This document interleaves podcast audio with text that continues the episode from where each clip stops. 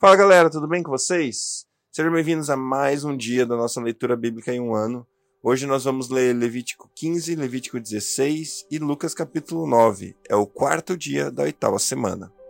Deus, obrigado por esse dia, obrigado pelo teu amor, obrigado pela tua graça e bondade sobre nós. Pai. Nós queremos dizer que o Senhor é fiel e nós queremos é, viver, Deus. Obrigado porque nós podemos viver com a certeza da sua fidelidade, Deus. Mesmo quando tudo parece estranho, o Senhor continua fiel, o Senhor continua verdadeiro, o Senhor continua presente, Pai. Muito obrigado, em nome de Jesus. Amém. Levítico 15 Impurezas do homem e da mulher. O Senhor disse a Moisés e Arão: Diga o seguinte aos israelitas: Quando o homem tiver um fluxo que sai do corpo e o fluxo é impuro, ele ficará impuro por causa do seu fluxo que continue, quer fique retido. A carne em que um homem com fluxo se deitar ficará impura, e qualquer coisa em que se sentar ficará impura. Quem tocar na cama dele lavará suas roupas, se banhará com água e ficará impuro até a tarde. Todo aquele que se sentar sobre qualquer coisa na qual esse homem se sentou, lavará suas roupas, se banhará com água e estará impuro até a tarde. Quem tocar no homem que tiver um fluxo, lavará suas roupas, se banhará com água e ficará impuro até a tarde. Se o homem cuspir em alguém que está puro, este lavará suas roupas, se banhará com água e ficará impuro até a tarde. Tudo aquilo em que o homem se sentar, quando montar um animal, estará impuro, e todo aquele que tocar em qualquer coisa que tenha estado debaixo dele ficará impuro até a tarde. Quem pegar essas coisas lavará as suas roupas, se banhará com água e ficará impuro até a tarde. Quaisquer pessoas tocadas pelo homem com fluxo, sem que este tenha lavado as mãos, lavarão as roupas, as banharão com água e ficarão impuros até a tarde. A vasilha de barro na qual ele tocar será quebrada. Se tocar numa vasilha de madeira, esta será lavada. Quando o homem será do seu fluxo, contará sete dias para sua purificação, lavará suas roupas, se banhará em água corrente e ficará puro. No oitavo dia, pegará duas rolinhas ou dois pombinhos e irá perante o sacerdote à entrada da tenda do encontro e os dará ao sacerdote. O sacerdote os sacrificará, um como oferta pelo pecado e outro como holocausto, e assim fará propiciação perante o Senhor em favor do homem, por causa do fluxo. Quando de um homem sair o sêmen, banhará todo o seu corpo com água e ficará impuro até a tarde. Qualquer peça de roupa ou de couro ou que houver sêmen será lavada com água e ficará impura até a tarde. Quando um homem se deitar com uma mulher e lhe sair o sêmen, ambos terão que se banhar com água e estarão impuros até a tarde. Quando uma mulher tiver fluxo de sangue que sai do corpo, a impureza da sua menstruação durará sete dias, e quem nela tocar ficará impuro até a tarde. Tudo sobre o que ela se deitar durante a sua menstruação ficará impuro, e tudo sobre o que ela se sentir, se sentar, ficará impuro. Todo aquele que tocar em sua carne lavará as suas roupas e se banhará com água e ficará impuro até a tarde. Quem tocar em alguma coisa sobre a qual ela se sentar, lavará suas roupas, se banhará com água e estará impuro até a tarde. Quer seja a cama, quer seja qualquer coisa sobre a qual ela esteve sentada, quando alguém nisso tocar, estará impuro até a tarde. Se um homem se deitar com ela e a menstruação dela nele tocar, estará impuro por sete dias. Qualquer cama sobre a qual ela se deitar estará impura.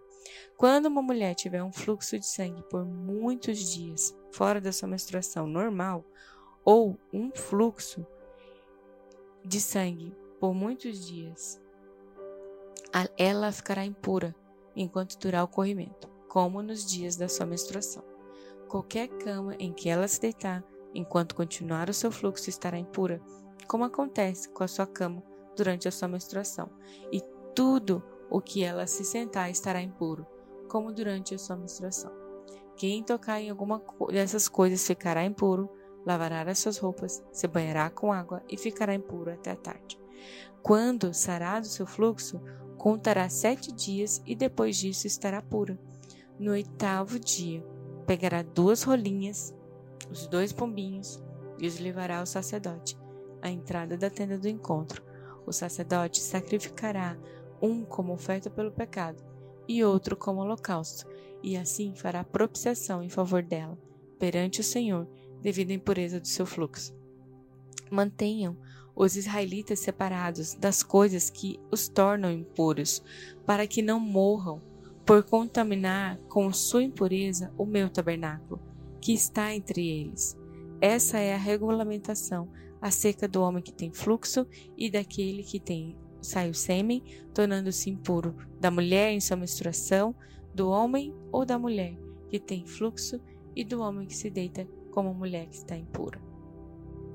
Levítico 16 O Senhor falou a Moisés depois que morreram os dois filhos de Arão, por haverem se aproximado do Senhor. O Senhor disse a Moisés: Diga a seu irmão Arão que não entre a toda hora no lugar santíssimo, atrás do véu, diante da tampa da arca, para que não morra, pois aparecerei na nuvem acima da tampa.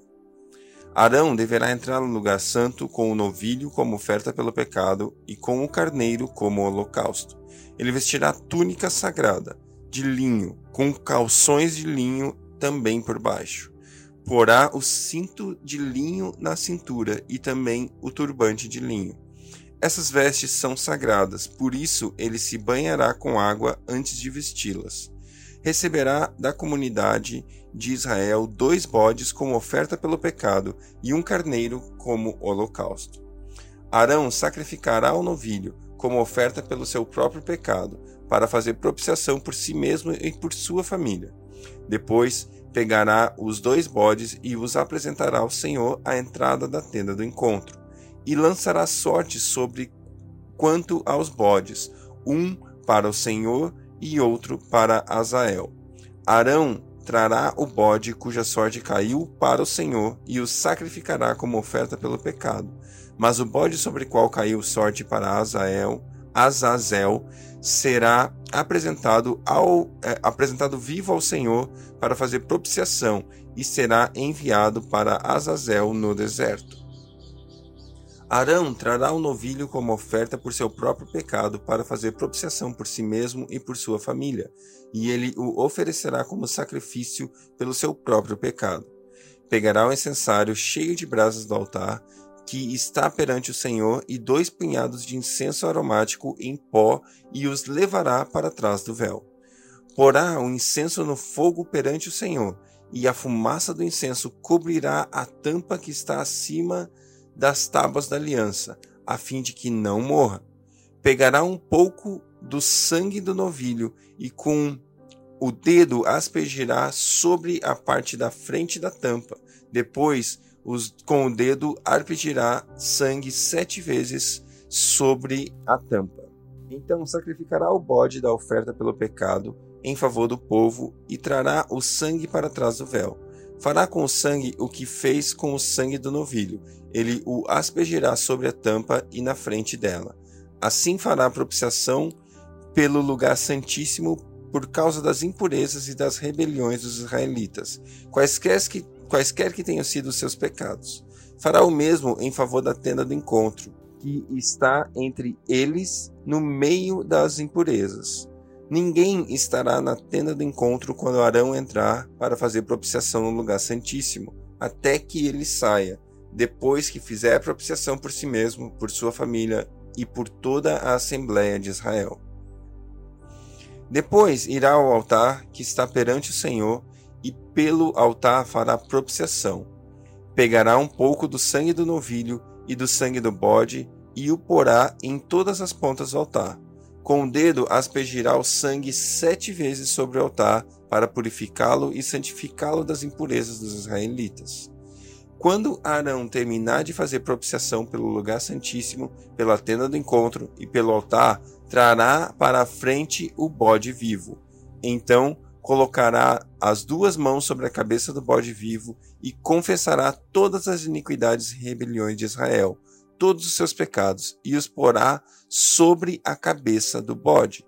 Em seguida, enviará o bode para o deserto aos cuidados de um homem designado para isso. O bode levará consigo todas as iniquidades deles para um lugar solitário, e o homem soltará o bode no deserto. Depois Arão entrará na tenda do encontro, tirará as vestes de linho que usou para entrar no Santo dos Santos e as deixará ali. Ele se banhará com água num lugar sagrado e vestirá suas próprias roupas.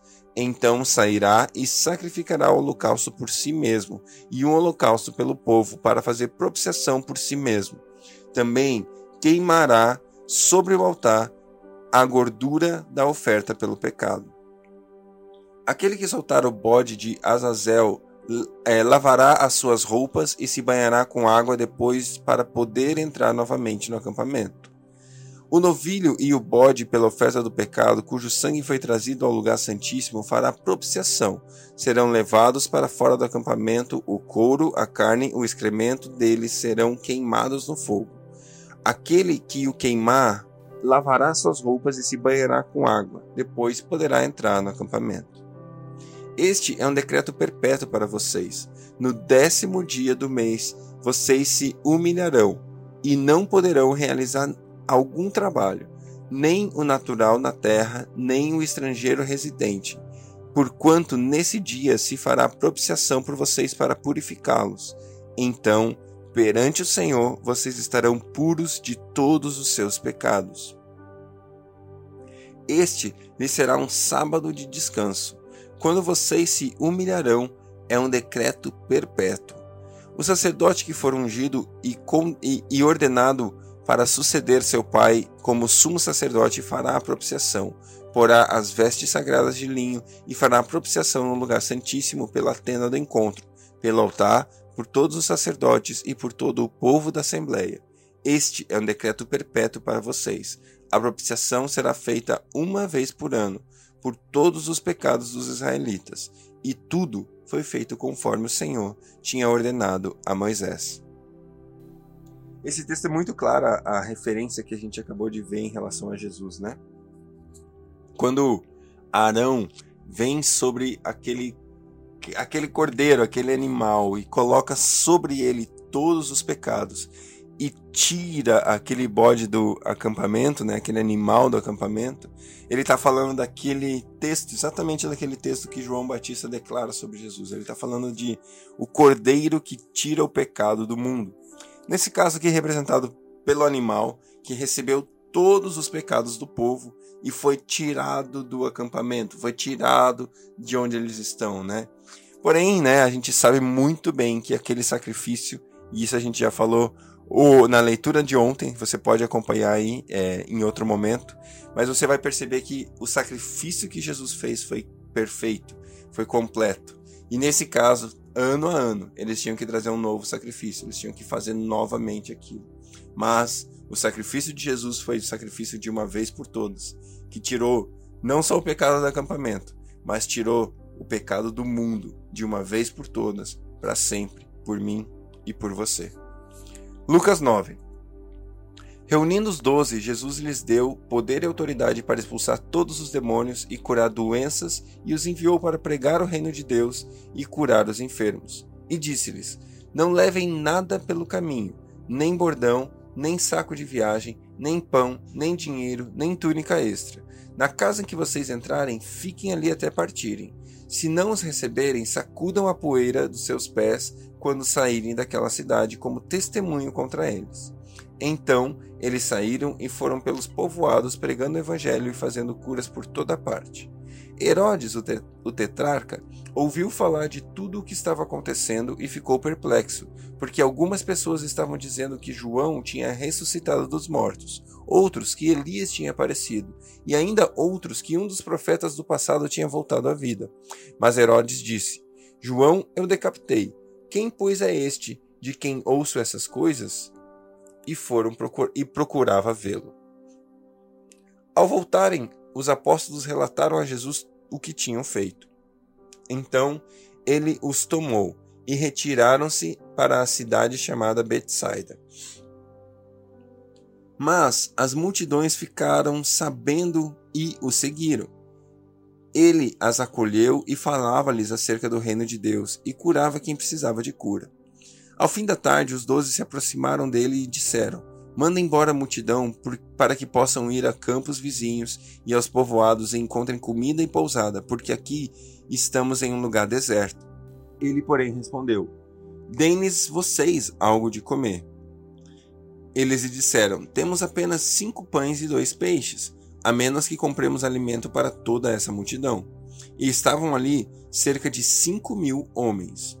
Mas ele disse aos seus discípulos: Façam-nos sentar-nos em grupos, e em grupos de cinquenta. Os discípulos assim fizeram, e todos se assentaram. Tomando cinco pães e dois peixes, olhando para o céu, deu graças e partiu. Em seguida, entregou aos discípulos para que servissem ao povo. Todos comeram e ficaram satisfeitos, e os discípulos recolheram doze cestos cheios de pedaços que sobraram. Certa vez, Jesus estava orando em particular, e com ele estavam os seus discípulos. Então, então lhes perguntou: Quem as multidões dizem que eu sou? Eles responderam: Alguns dizem que és João Batista, outros Elias, e ainda outros que és um dos profetas do passado que ressuscitou. E vocês, o que dizem? perguntou. Quem vocês dizem que eu sou? Pedro respondeu: O Cristo de Deus. Jesus os advertiu severamente para que não contassem isso a ninguém e disse: É necessário que o filho do homem sofra muitas coisas e seja rejeitado pelos líderes religiosos, pelos chefes dos sacerdotes e pelos mestres da lei, seja morto e ressuscite no terceiro dia. Jesus dizia a todos: Se alguém quiser acompanhar-me, negue-se a si mesmo, tome diariamente a sua cruz e siga-me. Pois quem quiser salvar a sua vida a perderá, mas quem perder a sua vida por minha causa, este a salvará. Pois de que adianta o homem ganhar o mundo inteiro e perder-se ou destruir a si mesmo? Se alguém se envergonhar de mim e das minhas palavras, o filho do homem se envergonhará dele quando vier em sua glória e na glória do Pai e dos santos anjos. Garanto a vocês que alguns que aqui se acham de modo nenhum experimentarão a morte antes de verem o reino de Deus.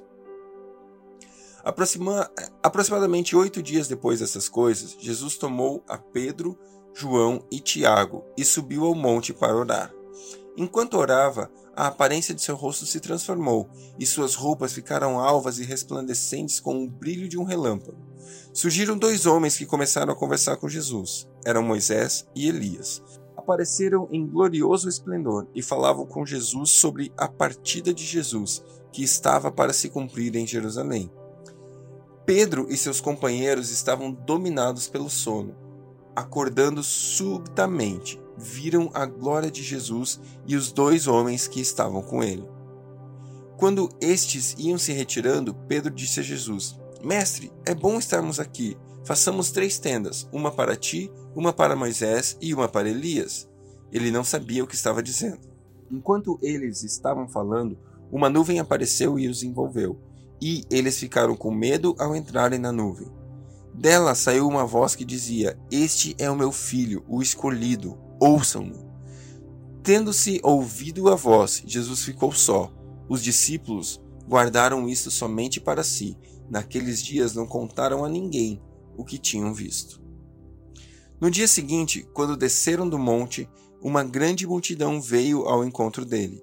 Um homem da multidão bradou: Mestre, rogo-te que dês atenção a meu filho, pois é o único que tenho. Um espírito o domina. De repente ele grita, lança-o em convulsões e o faz espumar. Quase nunca o abandona e o está destruindo. Rogai a seus discípulos que o expulsassem. Roguei a seus discípulos que o expulsassem, mas eles não conseguiram. Jesus respondeu: Ó oh, geração incrédula e perversa, até quando estarei com vocês e terei que suportá-los? Tragam-me aqui o seu filho. Quando o menino vinha pelo caminho, o demônio o lançou por terra, em convulsão. Mas Jesus repreendeu o espírito imundo, curou o menino e o entregou de volta a seu pai. E todos ficaram atônitos ante, grandeza de, ante a grandeza de Deus. Estando todos maravilhados com tudo que Jesus fazia, disse ele aos seus discípulos: Ouçam atentamente o que vou dizer. O filho do homem será traído e entregue nas mãos dos homens mas eles não entendiam o que significava. era-lhes encoberto para que não entendessem e tinham receio de perguntar-lhe a respeito dessa palavra. Começou uma discussão entre os discípulos acerca de qual deles seria o maior. Jesus, conhecendo seus pensamentos, tomou uma criança e a colocou em pé ao seu lado. Então lhes disse: Quem recebe essa criança em meu nome está me recebendo.